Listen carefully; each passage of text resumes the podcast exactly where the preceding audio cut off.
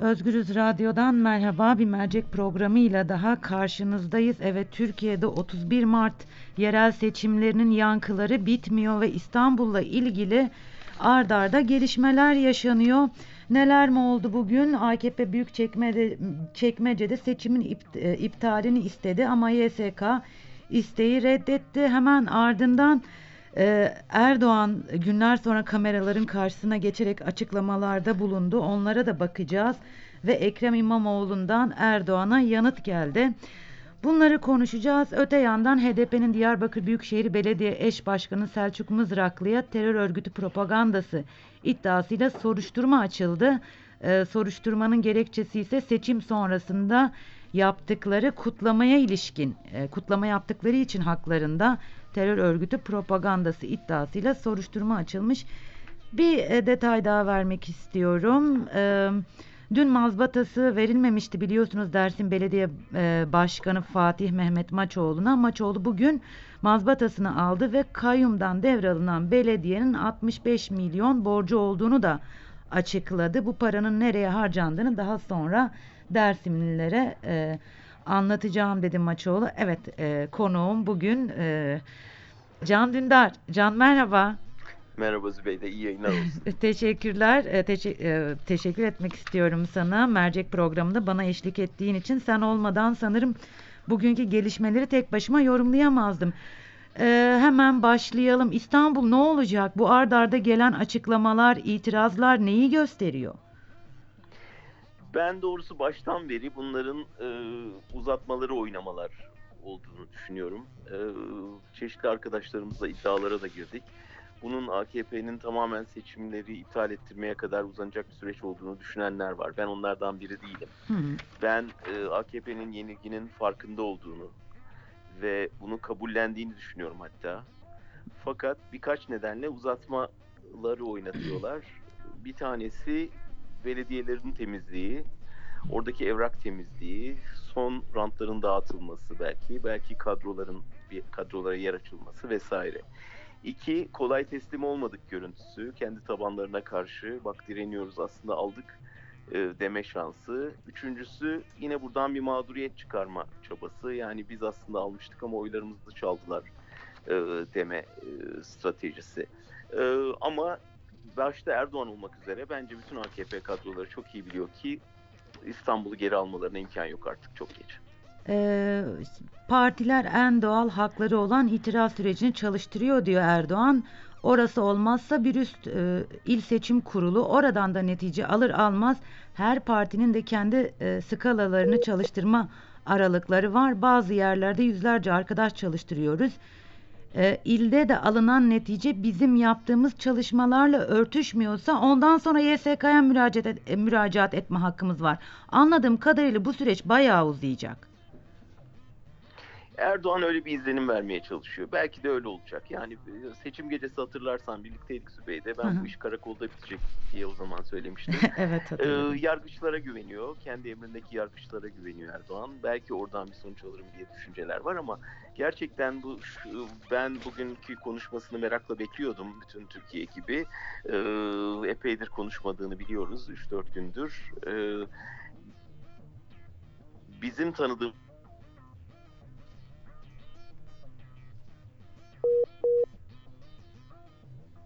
Erdoğan böyle konuşan var filan diyen yani Ee, Can Ee, çok özür dilerim. Gerçekten seç, Se- sesin kesildi. Tekrar e, cümleyi baştan alabilir misin? tabii.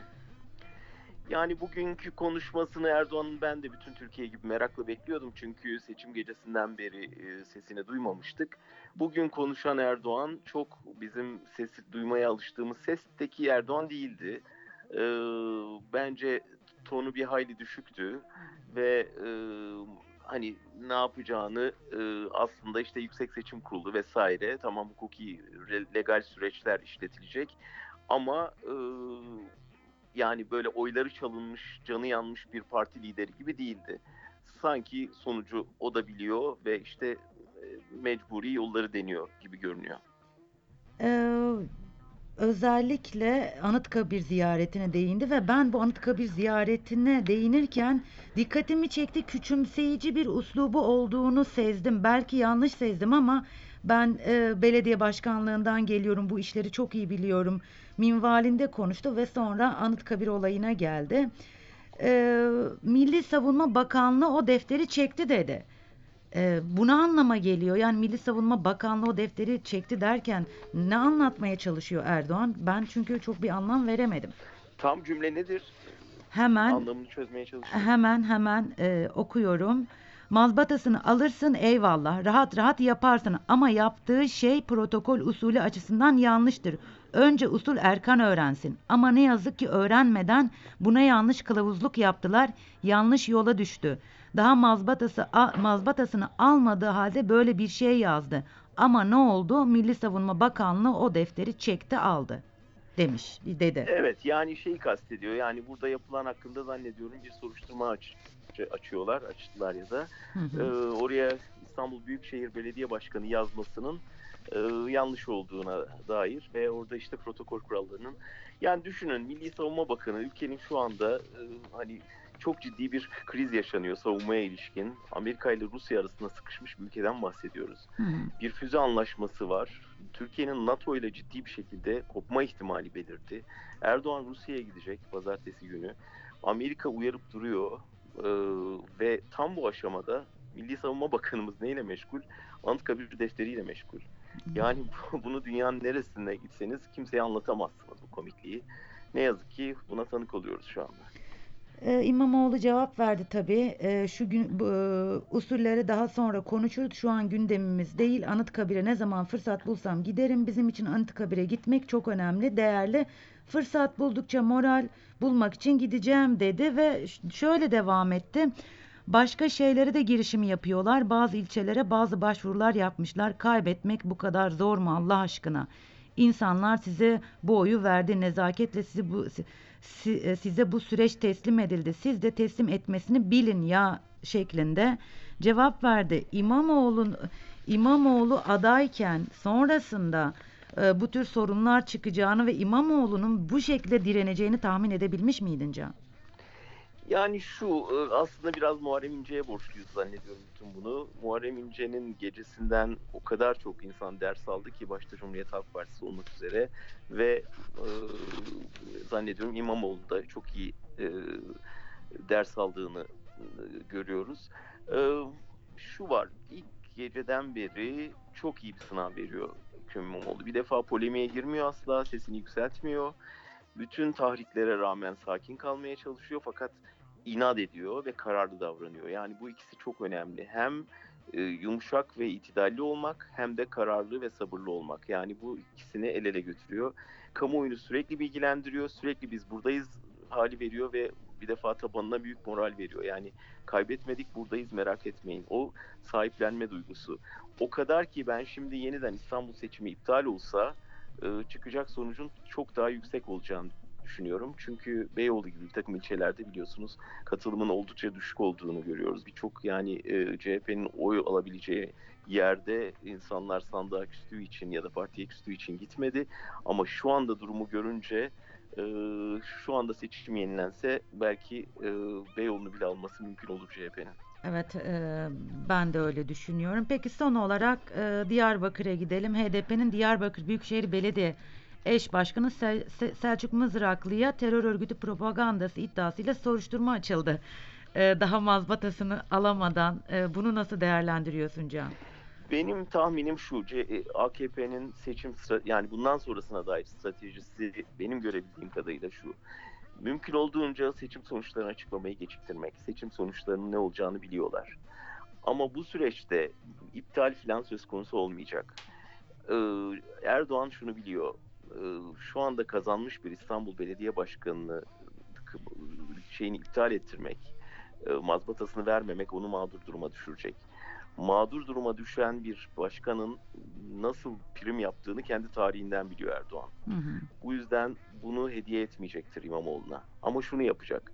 Sadece İstanbul Belediye Başkanlığı'nda değil, bütün Kürt illerinde de, Ankara'da da, İzmir'de de belediyeleri çalıştırmayacak. Hı hı. Her tür tacizi yapacak. Gerekirse soruşturma açtıracak. Bütçelerini kısacak. Onları FETÖ'cülükle PKK'lıkla suçlayacak. Diyarbakır örneğimizde gibi gördüğümüz gibi soruşturma açacak. Yarın tutuklamalar gelecek. Ee, ve e, çok iyi biliyor ki şu anda yükselen bir CHP var. Kendisi inişte. Ekonomi e, kötüye gidiyor. Ve bu süreçte e, belediyeler eğer bir başarı gösterirse erken seçim kaçınılmaz bence gelecek yıl. Onu engellemek için de belediyelerin başarısını engelleyecek ne varsa onu yapmaya çalışacak. Orada da partiyi toparlamaya çalışacak. Benim öngörüm bu. E, Dinleyicilerimize şu bilgiyi de aktaralım. HDP ve Selçuk Mızraklı demişken Selçuk Mızraklı'ya ulaşmaya çalıştım ben açılan soruşturma ile ilgili e, ne düşündüğünü sormak için danışmanına ulaşabildim ve danışmanı henüz mazbatalarını almadıklarını mazbatalarını alana kadar Selçuk Mızraklı'nın herhangi bir açıklama yapmayacağını söyledi. E, mazbata ne zaman alınacak bilginiz var mı diye sorduğumda ise bize her, herhangi bir bilgilendirme yapılmadı. Pazartesiyi bekliyoruz dedi. Bunu da aktarmış olalım dinleyicilerimize. Önümüzdeki haftanın en çok e, dillendirilecek kelimesi mazbata olacak zannediyorum. Evet e, sanırım herkes mazbatanın e, köklerini araştıracak. Nereden geliyor ne işe yarıyor diye. Sanırım ben birazdan bakacağım. Çok teşekkür Kayyumdu eskiden şimdi mazbata düşünüyorum. Bakalım daha hangi kelimeleri öğreneceğiz. Can çok teşekkür ederim ben sana. Ben teşekkür ederim. İyi Gör- yayınlar olsun. Teşekkürler, görüşmek üzere. Özgürüz dinleyicileri, Mercek Pro- programındayız ve İstanbul seçimleri ardından bir yerel seçimler daha doğrusu yerel seçimlerin ardından bir türlü e, nihayete ermeyen İstanbul e, Büyükşehir Belediye Başkanlığı'nın sonucu itirazlar geldi ar- ard arda. YSK'nın e, AKP'nin Büyükçekmece'de seçimin iptaline yönelik isteği reddedildi. Cumhurbaşkanı Erdoğan günler sonra ortaya çıktı. Eleştirilerde bulundu. E, Ekrem İmamoğlu ona cevap verdi. Öte yandan HDP'nin Diyarbakır Büyükşehir Belediye Eş Başkanı Selçuk Mızraklı'ya terör örgütü propagandası açıldı. Gelişmeler bitmiyor ve biz takip ederken soluğumuz kesiliyor adeta. Türkiye çok hareketli günlerden geçiyor. Bunu hepimiz görüyor ve e, farkındayız. Tabii biz de an beyan bütün gelişmeleri Özgürüz Radyo'da sizlerle buluşturmaya çalışıyoruz. Bugün e, konuğum e, Özgürüz Eş e, yayın yönetmeni Can Dündar da onunla birlikte bu süreci ve e, İstanbul e, seçimlerinin nihai sonucunun ne olacağını konuştuk. E, Pazartesi mercek programında görüşmek üzere. Şimdilik hoşçakalın.